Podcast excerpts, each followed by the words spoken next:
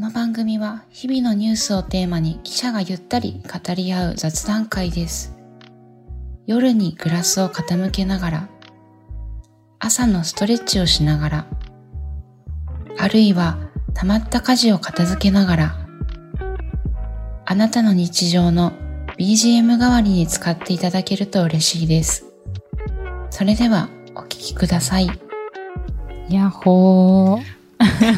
い や、ほうっていう。やっほは そんな入り方。元気だった？なるちゃん。すいませんでした、本当に。いやいや、全然謝ることじゃない。うんどうしたんですか？どうしたんですか？あの、ちょっと3年、4年ぶりにちょっと体調を崩してしまいましてもともと2人との収録日をリスケしてしまうということがありました。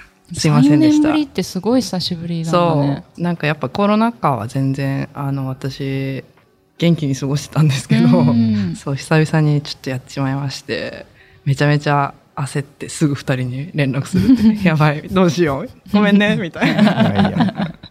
結果から言うと、あの、コロナではなかったんですけど、うんちょっと熱が出て、少しお休みをいただきました。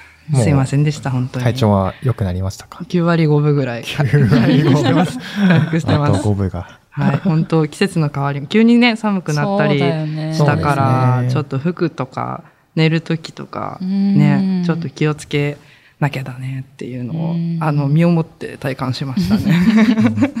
本当皆さんご自愛くださいっていう感じですね。え、最初の不良はどんな感じで感じたの？あ、そう、なんか、腸管四面当板をやってて、うんうん。でなんなんか頭全然回んないな、ちょっと暑いな、みたいな。うんやばい熱かもみたいな感じでその日仕事え終わって帰ってきていろいろやって、まあ、深夜3時ぐらいとかうん。にまあ帰宅してまったりして熱測ったらってやべと思って。でもしコロナだったらその職場に迷惑かけちゃうしと思って。うん。でその発熱しても来てもいいよっていう病院バーって調べてうん。翌朝すぐ行って検査してもらって陰性だよって言われてよかった。でも休まなきゃみたいな流れでしたね。病院混んでましたか？あのね、混んではなかったかな。まあ、そうだね、月曜の午前中ってなんか混みそうなイメージだったんだけど、はいうんまあそんなに大きい病院じゃなかったからかもしれない。むしろなんかね、インフルエンザの予防接種受けてる方とか多かったかな。そうそうそうそうそう。ね、なんかコロナがすごい時はもう他の病気がなかなか受診できないみたいなそう、なんか私もそのイーメージすごい強くて、発熱外来しても来ないでねみたいなのとかもあったけど、行っていいのかなとかいろいろ思いながらも、そう、病院に電話したら、じゃあこの時間に来てねって言われて、うんうん。指定された時間に行ってっていう感じでしたね。えー。うん。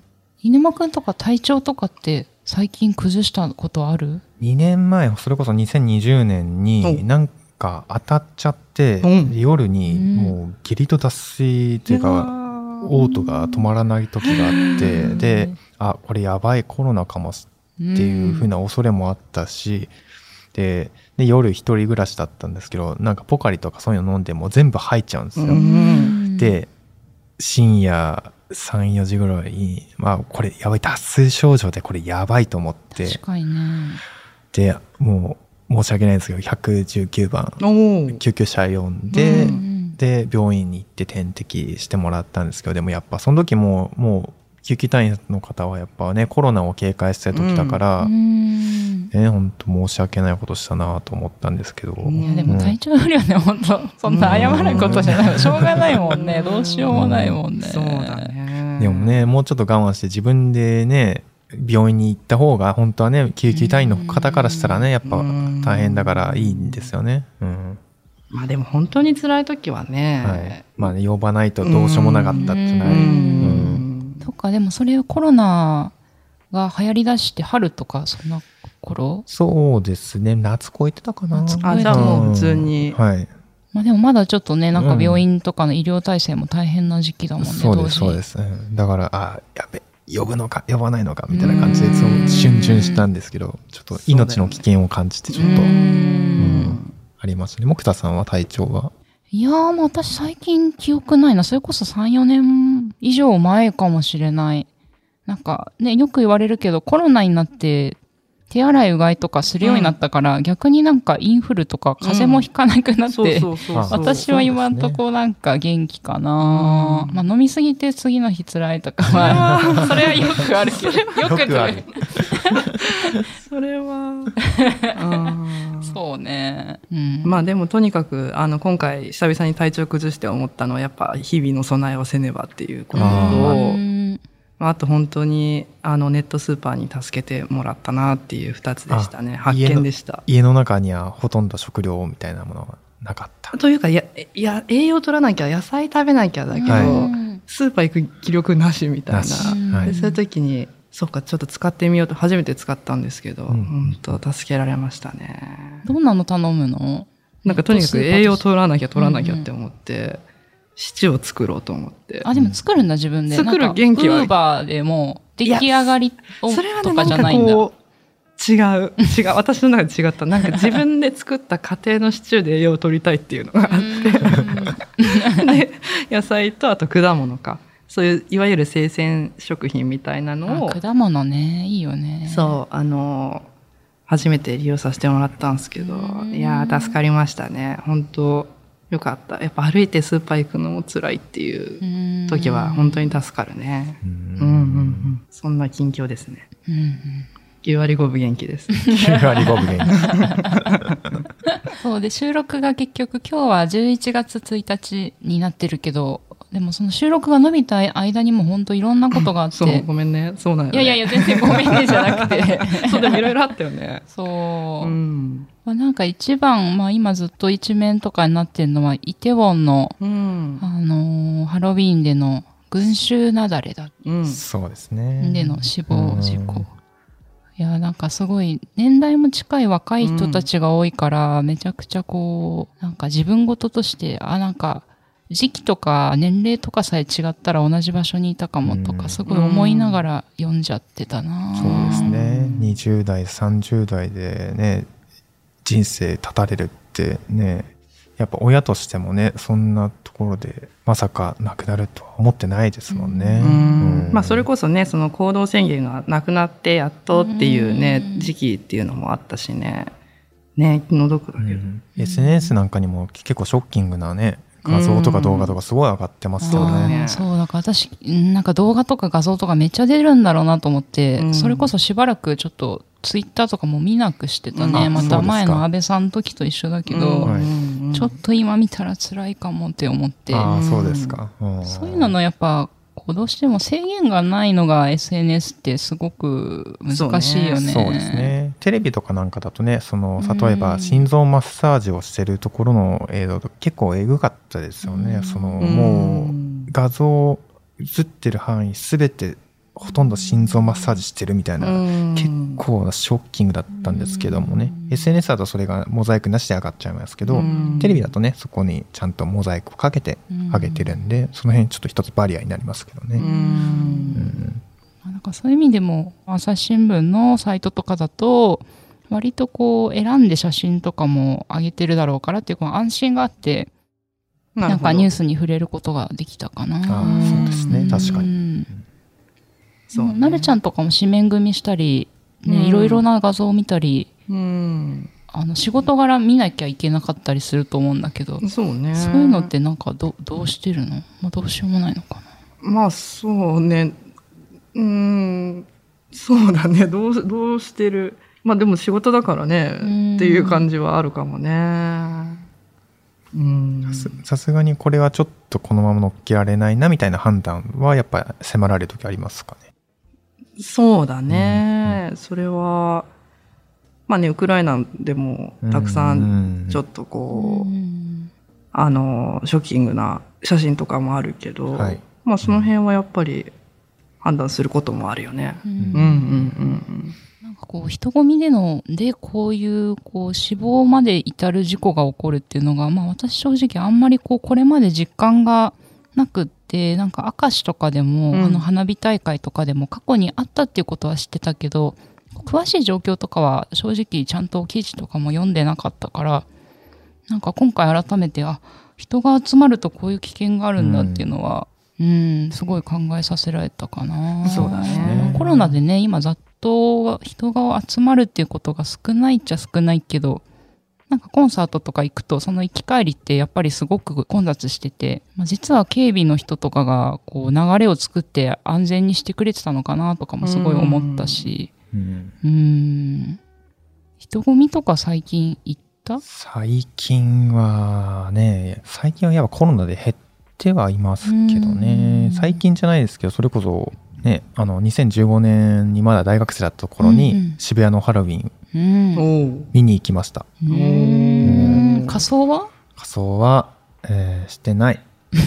あ、じゃあもう本当に見学みたいな感じ。見学。うんはい。どんだけ盛り上がってるのかとか、どれだけ人がいるのかっていうのをちょっと見に行こうかなっていう時に行ってみたけど、うんもう2015年でね、もう、もうすごかったですうね。ん多分本当にハロウィン盛り上がるのってその後だと思うんですけど、うんもう15年の時点でもうスクランブル交差点は人だらけだし、うん。センター街もちょっと歩いたかな、うん。歩きましたし、その車道とね、ほ歩道のところ、まあ境目のところ、うん。ほとんどあそこってなんか別にガードレールとかも何でもあるわけじゃないから、うん。もう歩道から車道に人が溢れて、ね、人が歩けないような状況で、うん。ね、今だったら行かないですけどね。当時はちょっと冒険心で行きましたね。ああ、好奇心というか。好奇心で。ああ。どれぐらいの時間いたとか覚えてるの？えーでも、それこそちょっと夕飯を18時ぐらいから食べて、21時ぐらいまでいたんじゃないですかね。すごいね、でもそんなはい。入れるのが。うんね、基本だって外だもんね。その店にいるとかじゃなくて、その群衆を見たりしてるので。そうですね、群衆外から見て、はうい。きっとね、クラブとかきっとすごいんでしょうけどね。ううんんそんなとこは正直興味ないんで。いや、でもその、その好奇心とは行くこと自体がすごいと思う。うん私はね、人混み苦手だから。いや、人混みは基本的に嫌ですよね。うん東京に来てなんでこんな人にまみれて生活しなきゃいけないんだってちょっと思う節はありますからうね。んそうね。そういう人混みはないですか？他、まあハロウィンに限らず。行列とかはあるけどね、なんかその、どうしても見たい劇場のはいはい。に朝から並ぶとか、でもそれは混まないからね、列に並んでるだけだから、秩序正しく並んでますそう、ね。ああいうもみくちゃん的なのは、まあ、電車、満員電車に、うん。まあ、乗らざるを得なかった時とかぐらいかな。まあでもそういう雑踏にまみれて事故が起こるとは正直頭の片隅にもなかったですね。まあでも本当そのさっき話に出た明石のその事故の遺族の方が、うん。あの、こういった事故はどこでも起こりうるよっていう、その教訓を伝える本っていうのを出版したという記事が、今、うん。あの、朝日新聞デジタルの方であるんですけど、うん。まあそう、本当どこで起きてもおかしくはないんだねっていうのを改めて感じたね。うん。でまあなんか専門家の人がコメントしてる、えっとタイトルは「抜け出せない危険な人混み。専門家が語る事故の3つのトリガー」っていうのがあって、まあ、これもすごくこう今後のなんていうか備えになるなと思ったんだけど、えっと危機管理学が専門の、えー福田充さんかな？充電の銃って書いて、えーその教授によると、まあ、人混みで自分の足元が見えなくなったら注意が必要ですと。うん。で、まあ、段差とか坂に気づかず転んで巻き込む恐れがありますということで、まあ、でも足元見えなくなること、うんなんかそのね、犬間くんのハロウィンとかってなんかありそうだよね。いや、そうですね。そう言えれば、確かに足元見えないぐらいのこうもう本当人混みは。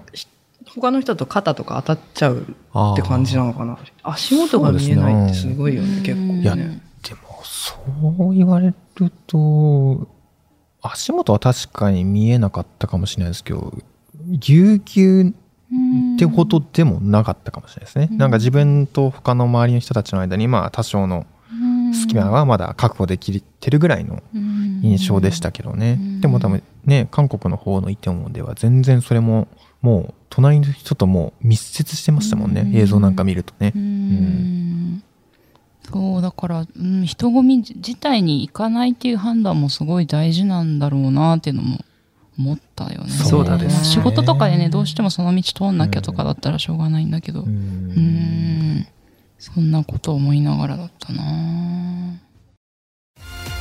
朝日新聞。ポッドキャスト。ながら聞きできるポッドキャストって私の生活スタイルにちょうどいい。朝日新聞のニュースレターに登録すると編集者が厳選したニュースがメールで届くよ。思いがけない話題にも出会えるよね。ちょっと新しいニュースの読み方。朝日新聞。あの、この間配信して、コメントも結構いろいろもらっていて、うん。で、あの、神田さんは発案の、桃沼っていうね、そうそうハッシュタグ。それちょっとね、まだね、なんか、なんていうかな、自分では恥ずかしくてあんまり使えてないんだけど。私その回まだ聞いてなくて、どういう流れでそうなったのかちょっと名前のね、あの、頭文字を、うん、まあそれは分かってる。そうそう。れは桃ってる。沼っていうのが、いや、爆誕したんだよね、あれ。うん。急な話の流れで爆誕したの。そうそう。ん私たちがちょっとまだなくて、そういうのが。う、んちょっと困ってます、呼び名的なね。みたいなことを言ったらすぐにね、はい。ああも出してください。へえ。可愛いし、いいかもとはなりつつでも自分たちであんまり発信してないっていう、この 矛盾。ね確かにそうだよ。今日今日だって桃沼ですみたいな感じで始めればよかったんですよね。その自分たち発をちゃんとやるんであれば。どうも桃沼です挨拶考える。もうちゃんと望月もぐった飯沼で、はい桃沼ですみたいなやつをやばいアイドルグループ的ななんかをね。そうそうそうそうやばいやばいやばいやばい まあそうね。でも、とにかくそうなったんだもんね。そうなった。とにかくそうなった。そう。で、なんか早速コミュニティとかでもそのハッシュタグも使ってくださってる方もいてお、ね、もうありがたい限りありがとうござい。で、あの、飯沼くんに、まあ、一つ質問っていうか、はい相談が来てるので、ちょっと紹介しようと思います。これ、はいお便りフォームに来てたんですけど、はいえー飯沼さんのすごく緊張されている様子が伺えて、頑張れといつも応援してます。ありがとうございますあこれはこのニュースチャットっていうよりは多分、多分なんかね、初回の頃の制作会議とかかもしれないけど。で、まあ、この方も、その人と話すときは何でもないのですが、オンラインで発言しなければならないときはすごく緊張して、声が震えてしまうことがたびたびあります。えなんとか克服したいのですが、いい方法はありますでしょうか？ということで。うんで、オンライン研修とかも、あの、担当したそうなんですけど、まあ、台本を用意したけど、全く見ることができずに、ボロボロ、ボロボロってこの書いてる。はいたり、2回目は声が震えて、で3回目どうにか説明できたかなという感じになりました。で、まあ、このまま回を重ねたら、えー伝えたいことを伝えることができるようになるでしょうか。飯沼さんと一緒に成長していきたいと勝手に思っていますということで。頑張っていきましょう なんか、どう、どう緊張してっていうのは？ね緊張でもやっぱ制作会議でうんうん学んだのは、やっぱ準備ができてなかったなってちょっと思ったのは一つありましたよね。ガチ反省。ガチ反省ですよね。うん、ある程度のこう台本というか、まあ話の流れをきちんと把握をしておけば、なんかこう自分の中で一個こう、なんというかこう、落ち着く材料になるしうん、あとそれが手元に資料とかもあると、あ、まあちょっと話が詰まったりとかしてもそれを見て、まあ次行きゃいいやっていうようなうん安心材料になったので、もう準備に尽きるとは思うんですが、うん。でもこの方は、ね、でも台本とかも用意してるけれど、はい。全く見ることができなかったり、声が震えたりっていう。まあでも私も最初、ポッドキャストに出た時のは、もうすごいひどいもので。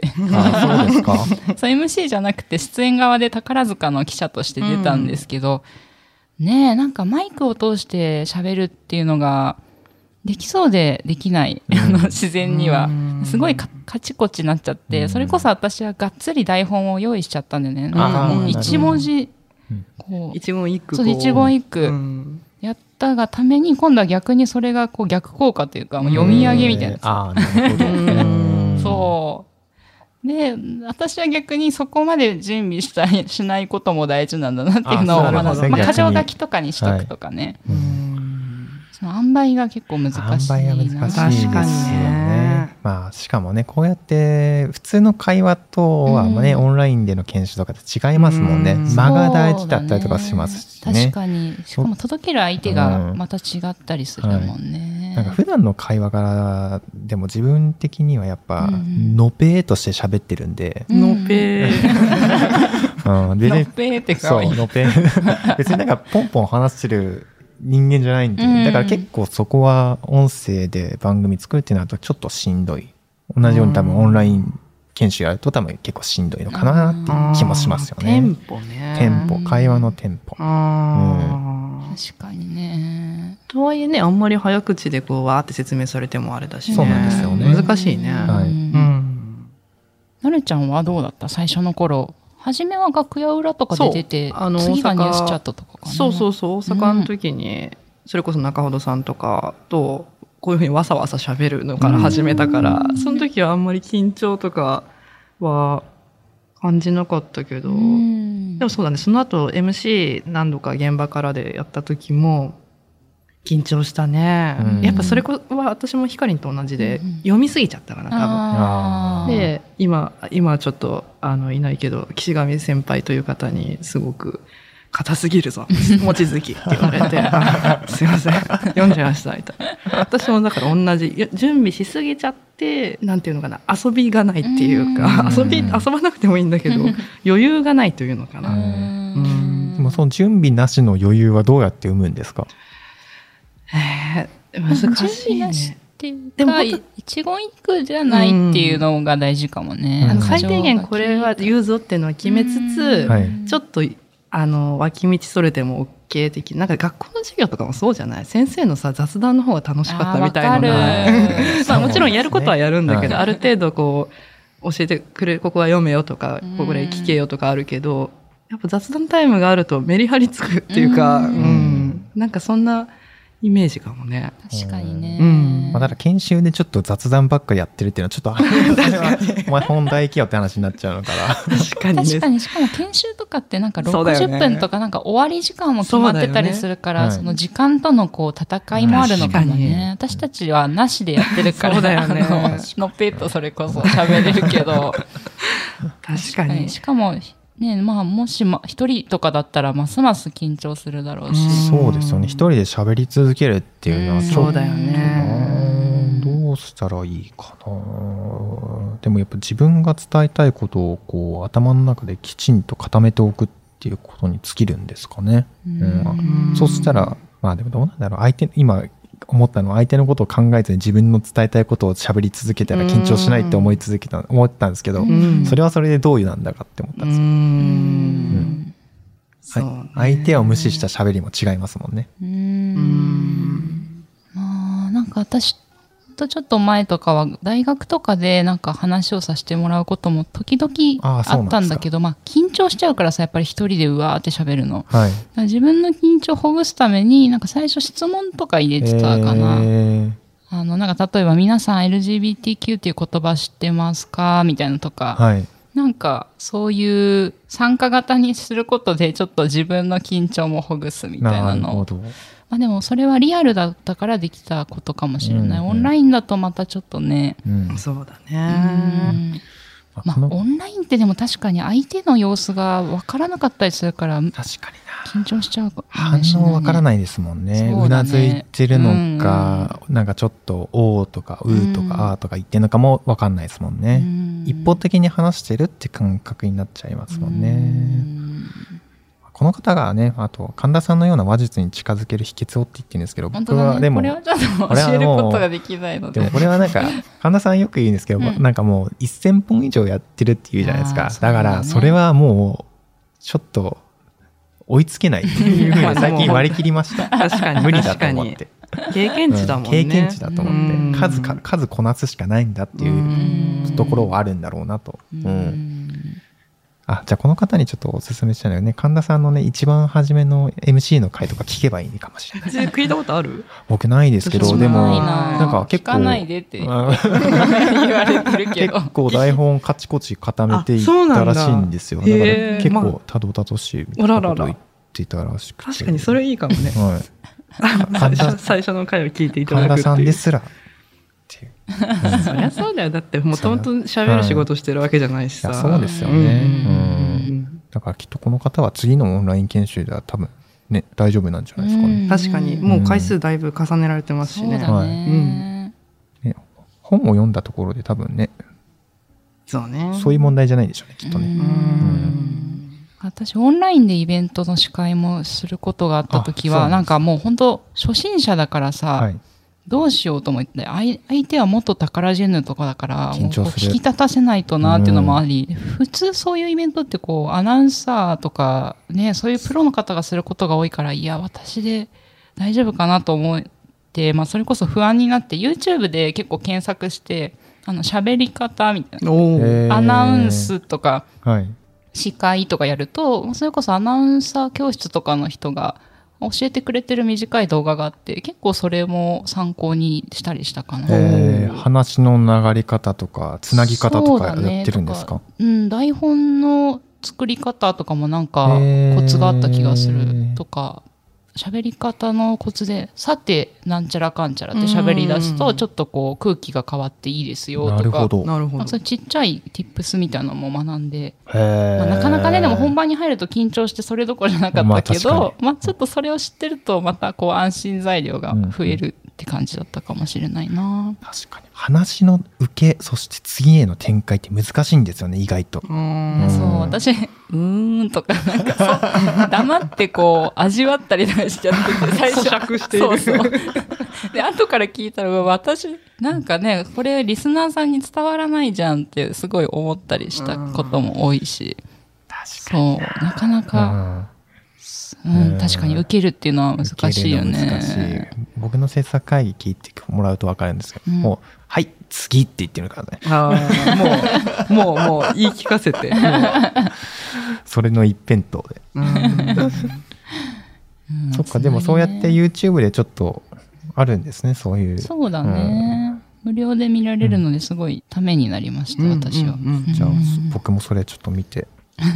じゃあ、一緒に成長していきましょう。そうだね。